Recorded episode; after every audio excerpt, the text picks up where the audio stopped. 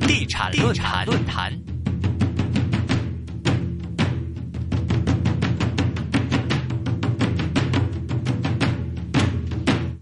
地产论坛，我们现在电话线上是接通了《明报投资》和地产版的这个主编呢是陆振球，线上扣搜你好。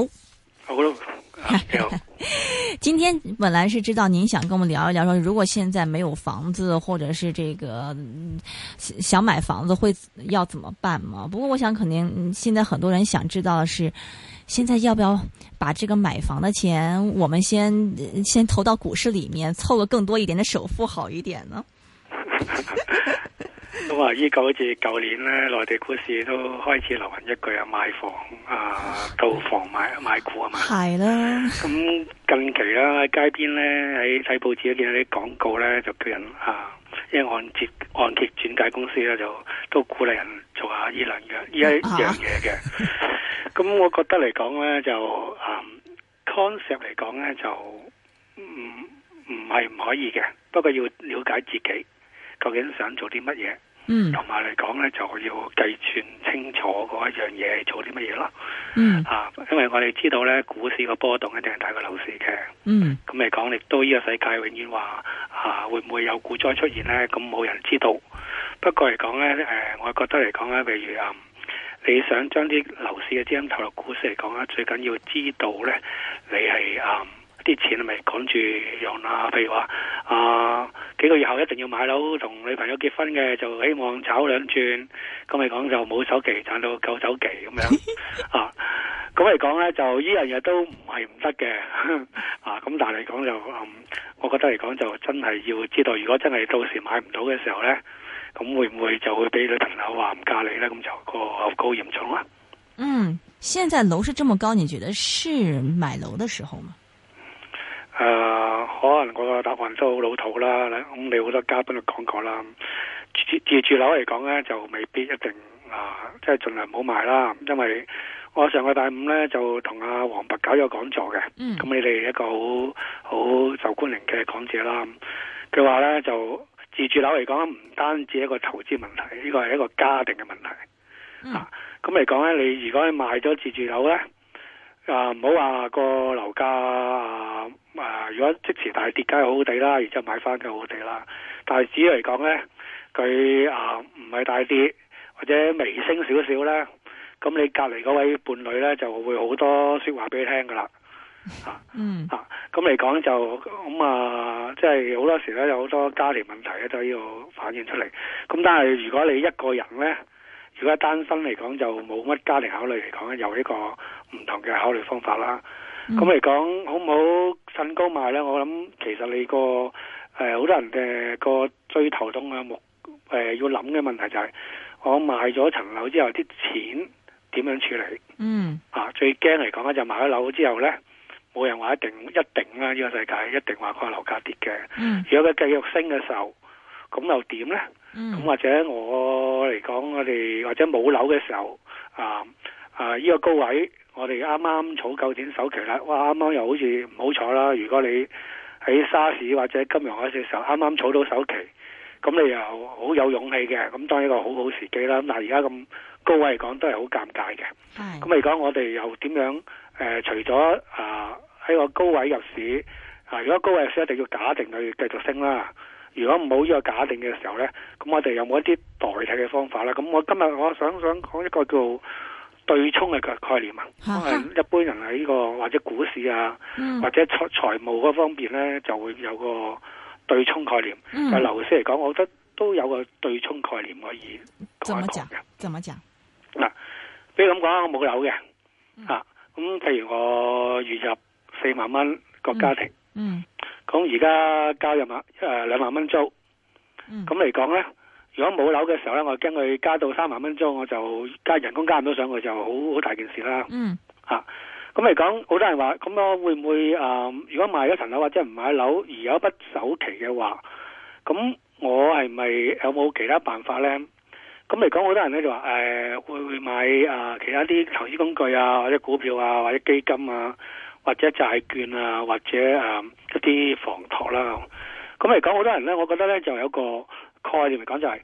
我唔買 A，而家 A 就係房啦，嗯啊房屋啦。就要買買個 B，嗯而 B 嗰樣嘢嚟講呢，就一定嚟講呢，至少可以呢，就對沖晒冇樓嘅或者租金上升嘅誒誒，等於話收入可以等於交租一少少，或者對沖晒個風險，咁又誒呃好穩陣啦。如果再有更加好嘅表現，咁啊更加好啦。嗯咁我覺得嚟講，依樣嚟講呢，就唔唔係必要嘅嚇、啊因為好簡單，譬如我有一筆首期，我啊有啊二百萬或者百五萬可以買樓做首期，咁你講有三成首期話，再買四百幾五百萬嘅嘅嘅樓啦。嗯咁如果我唔係嘅時候呢，可能而家每月呢，可能要交兩萬蚊租金啦。嗯啊，咁嚟講，我就會諗，哇！我譬如呢個百五至百萬，可唔可以咧每誒、呃每個月去揾翻萬五蚊啊？嗱、如果揾到萬蚊誒或者兩萬蚊去交租嘅時候就冇問題啦，因為我要交租嘛。嗯哼咁嚟講，呢個我覺得嚟講咧，你你有咁嘅概念嚟講咧，其實係對嘅，但係講嚟講係好辛苦嘅。但係我哋轉一轉個角度睇，如果我透過投資而每個月嚟講咧揾唔到兩萬，係誒即係揾到一萬蚊嘅啫。嗯啊，咁嚟講咧，就但係嚟講，我就避免咗一個高位入市嗰個風險啦。啊，咁嚟講，其實我啊，我仲爭一萬蚊喎。啊，嗯咁嚟講對沖唔晒。咁但係我哋覺得嚟講，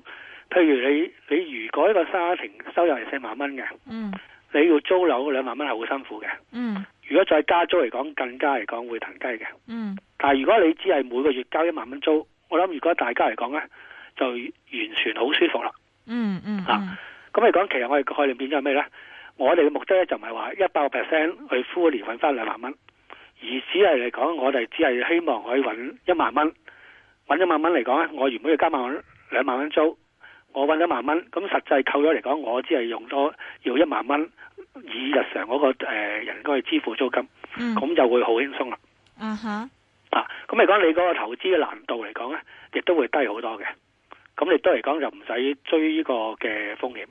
咁我咁好簡單嚟講，啊，咁嚟講咧，好多人咧買樓嚟講咧，其實咧就覺得好好嚟講咧，就係嗰個叫做槓桿概念。我俾人俾三年首期，就以後唔使交貴租啦。咁但係呢個槓桿嚟講咧，就一個雙面劍嚟嘅，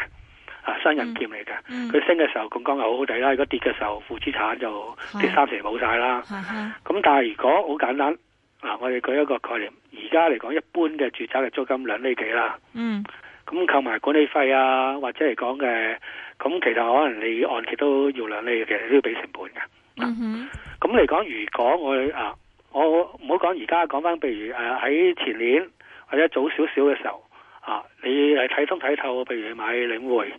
啊，領匯可能嗰陣時有五厘息啊、四厘息啊咁樣係啊，咁我假嚟講，你個誒、呃住宅係兩厘嘅。嗯咁嚟講，你啊領匯係犀利嘅，嗯哼咁我只要將一半嘅資金投入領匯，如果唔計槓桿嘅話，咁嗰個嚟講已經夠你啊嗰、個整係一百 percent 個租金已經抵消咗 㗎啦。那要個收那益也要看得准呢。我要当时去、去年的时候买汇丰的话，那可能不会那么开心的。 OK OK，嗱咁啊，呢個我哋應該會再探討嘅。嗯哼，啊，咁但係講我嚟講，如果要求嚟講咧，誒、未必一百 percent 去去去去做呢樣嘢嘅。嗯，咁嚟講，我嚟講咧，只係嚟講咧，係希望將我租金對沖一半嘅。嗯咁我就係、誒，譬如啦，我唔好話講個樓誒呃嗱嗰個領匯升值，我就要佢嗰個收租嘅啫。咁嗯當然，如果係五厘或者四厘嘅時候咧，我要將樓價嘅四分一資金，咁其實等於你嘅手咁上下嘅啫，嗯哼買咗呢個領匯啊嗯，當時嚟講，咁嚟講你嗰個因為有四四至五厘，其實嚟講已經可以抵消咗你大差唔多一半嘅租金。嗯哼咁你講好處喺邊度呢？因為你嚟講，你用呢個買領匯嘅時候呢，嗰嗰陣時嚟講呢，你就冇用做槓桿嘅。嗯哼啊，咁嚟講咧，佢其實咧呢幾年咧，領匯除咗呢兩三個月咧，可能因為佢有啲轉型之外咧，其實追一貼香港嘅樓價，追一貼香港嘅租金升幅嘅。嗯啊，咁嚟講大致上呢幾年都差唔多掛鈎嘅。但係講咧，因為冇做槓槓桿做槓桿嘅時候，如果真係個全球經濟轉差，而個樓市跌，領匯又跌嘅時候咧，因為冇做你你只係用咗誒、呃你買樓嘅誒嘅嘅資金落去，而冇做槓桿嚟講咧，你跌嘅時候咧，你受嘅幅度亦都少好多嘅。咁你心靈嘅壓力咪細好多咯。是，但但是这得有这个多余的钱呢。我想，如果有一些投资者，比如说他身上的这些钱只能是交得起首付，你如果再再拿再拿其他钱去做股票投资，可能他就不够了。这样的人，你怎么样去做建议，或怎么样去对冲这个风险呢？咁嗯頭先你講一講嚟講，其實佢已經交到呢個首期啊嘛，首嗯付啊嘛，嗰筆錢嚟講，其實已經可以對沖到要一半嚟講，唔係咁困難嘅。啊，嗰、個嗯哼嗰、個，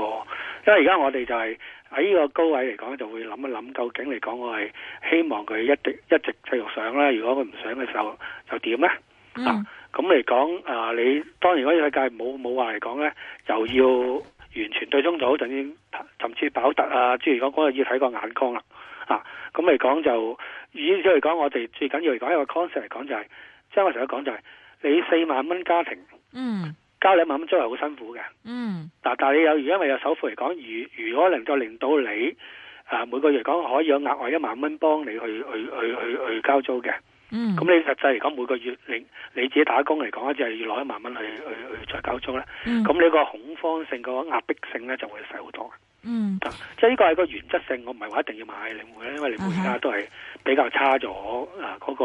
因為佢有啲誒、呃、開始做發展商啊嗰樣嘢，或者嗰、個呃佢、renew 個商場嗰個空間都係細咗噶嘛。咁可能要諗其他啲嘅工具啦。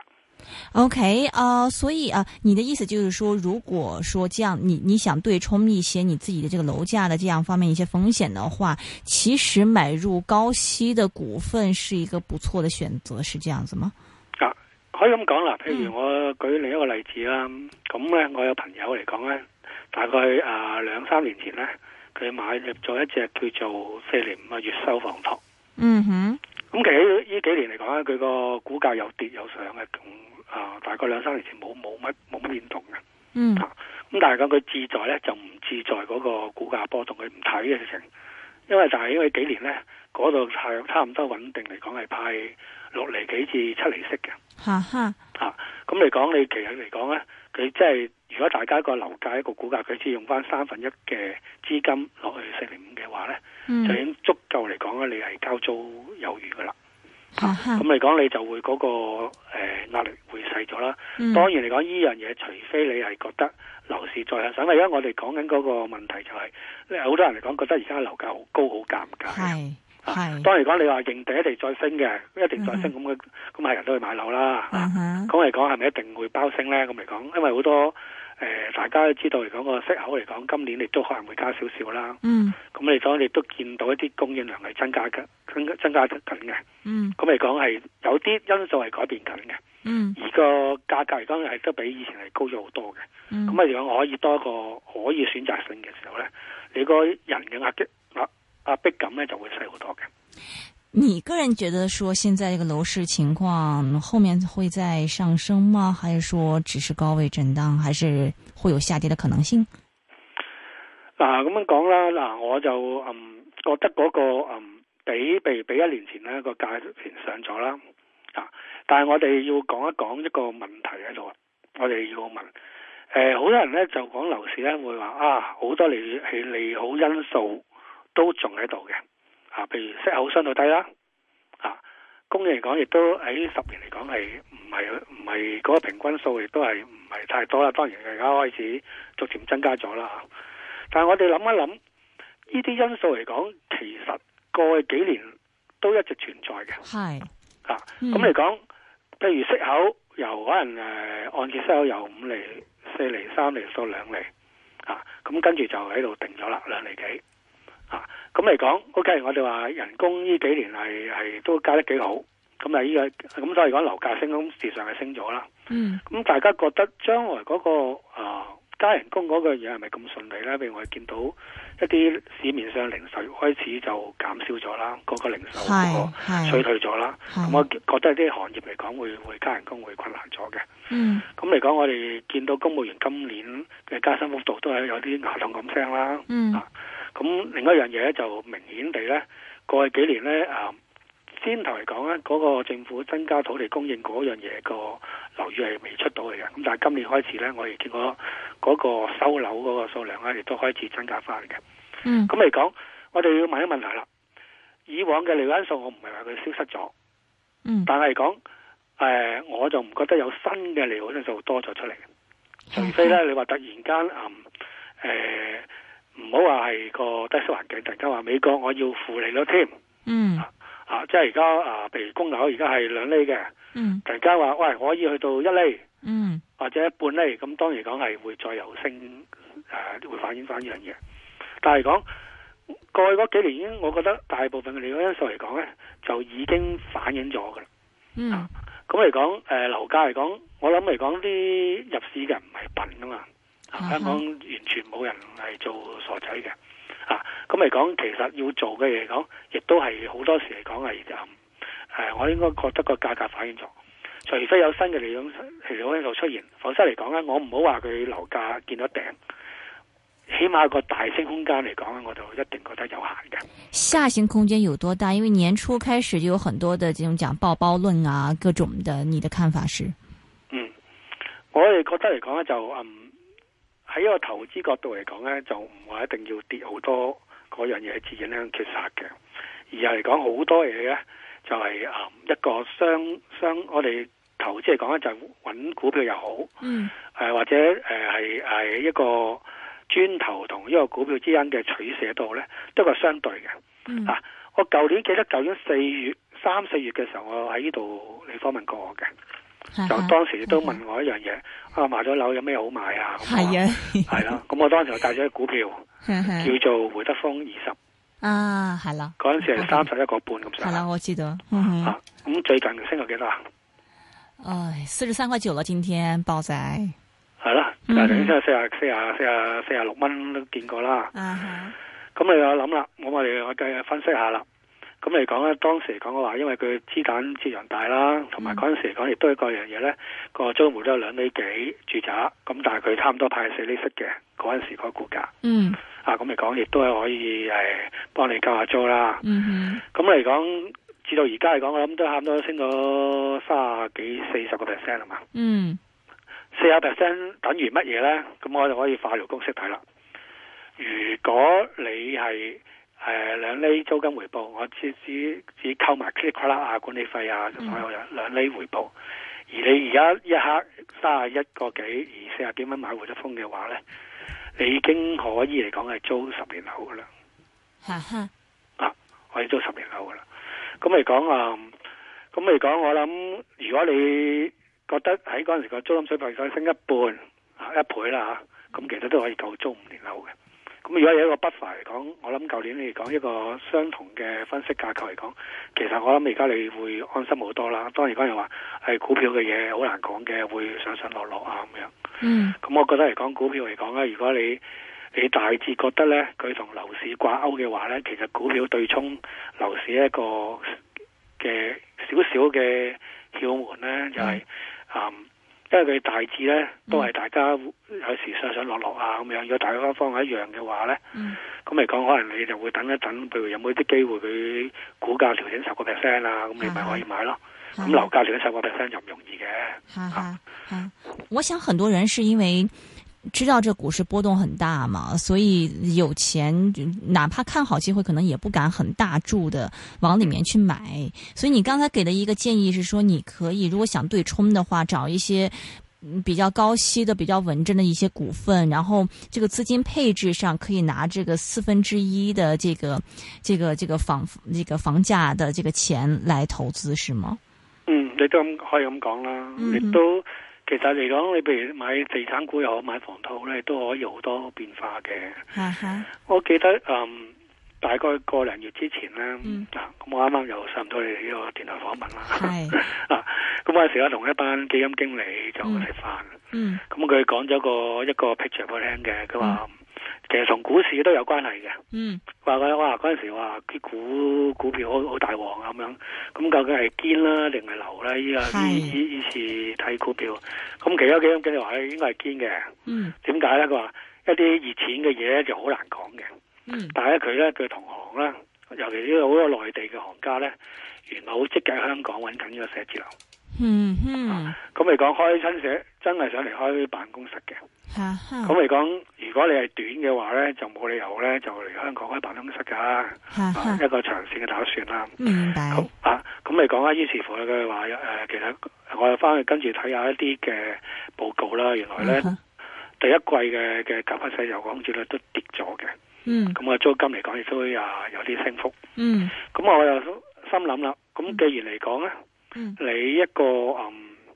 嘅寫字樓啊，有啲金融機構嚟啊打算搶租嘅時候啦，或者個嗯咁嚟講，其實呢，我就留意咗一隻一隻房託嘅當時哈就啊哈，二七七八2778冠軍。嗯哼，冠軍冠軍，嗯哼，啊！佢當然有朗豪坊啊、商場啊，咁但係講亦都收好多，譬如喺中環啲甲級寫字樓啊。啊，OK 明白，咁嚟講，結果呢，我有啲朋友問起我都話：，誒、你可以諗一諗呢只喎咁樣。 結果呢，依排港股係咁，五月份都好波動啦。 ，OK，咁但係如果睇翻呢個呢只嘅股價嚟講，都穩步上揚，佢咪升好多明白。十零十零個 percent 啦。啊 OK，讲到这里的话，就要提一提了。这周六好像你们那边有一个论坛，专门是讲讲大时代的投资机遇，是吗？鼓楼大时代的投资机遇。係啊，好多人覺得嚟講，其實我覺得誒、呃分析樓市又好啦，或者